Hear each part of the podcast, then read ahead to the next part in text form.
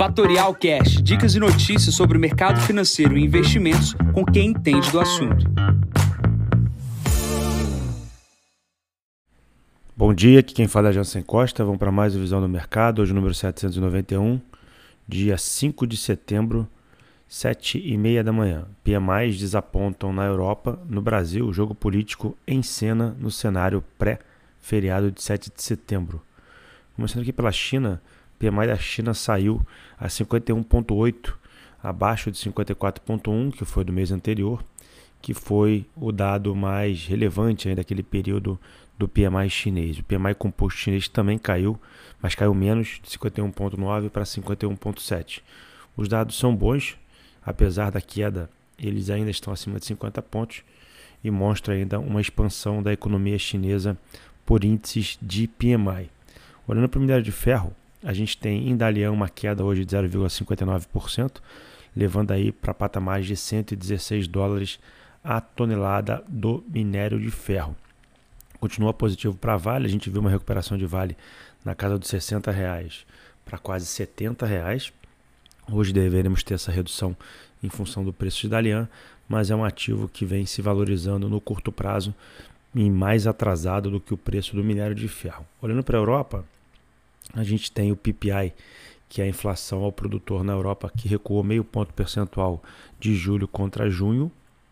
Isso já era previsto. É, essa baixa ela é importante, porém o resultado ainda anualizado é muito alto. Né? A gente tem um PPI ah, na casa de 7,5% na base anual. Isso ainda é bastante elevado. A gente tem problema na Europa baseado em inflação e o sentimento, que é o famoso PMI também está diferente da China. Tá? O PMI na Alemanha caiu para 44,6, se afastando dos 50 pontos mês anterior. Era 48,5. O PMI na zona do euro também caiu para 46,7. E o PMI na zona do Reino Unido caiu para 48,6, perdendo 50 pontos. Então a gente tem é, uma visão é, pior aí da Europa no sentido do sentimento e da inflação. A zona do euro luta na questão das taxas de juros, se vai ou não subir é, para novos patamares em função dessa inflação. E a gente precisa acompanhar como é que vai ficar a paridade do euro dólar em função desses novos dados. Hoje é um dia ruim, hoje há queda nas bolsas na Europa e também nos Estados Unidos. E a gente deve ter um sentimento hoje de uma possível uh, realização de curto prazo, dado que não temos uma notícias, não temos uma agenda tão forte de dados que poderiam mudar o humor do investidor no dia de hoje. Olhando aqui para os Estados Unidos, é, a gente teve feriado no dia de ontem, a gente tem hoje a divulgação do PMI nos Estados Unidos e do ISM, e é uma prévia, né? amanhã a gente tem uh, dado que é o livro bege, que é o pré-feriado brasileiro, com esse dado importante da economia americana. Olhando para Brasil, basicamente a gente tem uma pauta esvaziada, a Câmara deve votar hoje o PL do desenrola e a gente tem muito jogo político acontecendo, muitas notícias políticas. É, há rumores aí do Arthur Lira levando aí essa secretaria nova de tributação de jogos esportivos.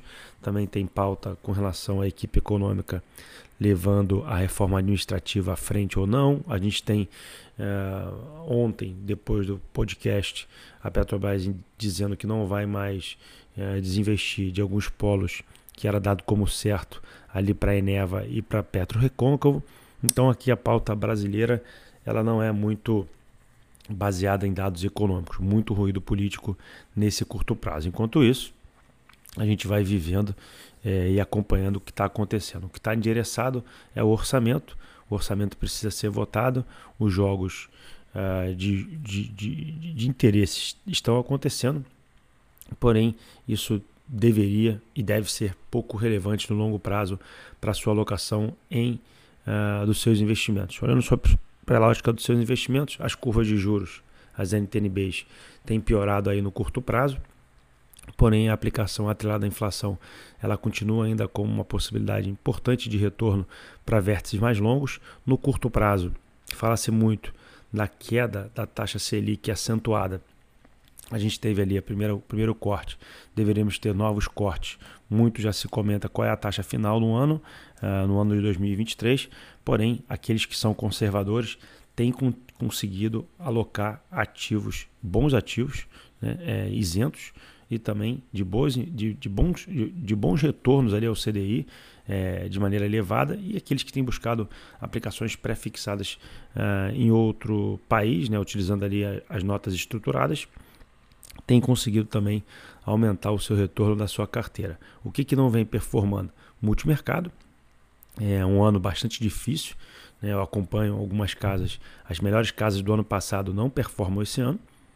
E olhando pela ótica de bolsa, muita gente com interesse em operar a bolsa, a gente está vendo aí o que está acontecendo. Né? A bolsa é, com bastante volatilidade de curto prazo, a ida e a vinda aos 120 mil pontos, porém, é, aqueles que acreditam numa curva de juros cortando mais do que aquilo que está projetado, a Bolsa Brasileira deve performar. Tá? Enquanto isso, aqueles que não querem perder do CDI têm a dificuldade de olhar a carteira não performando.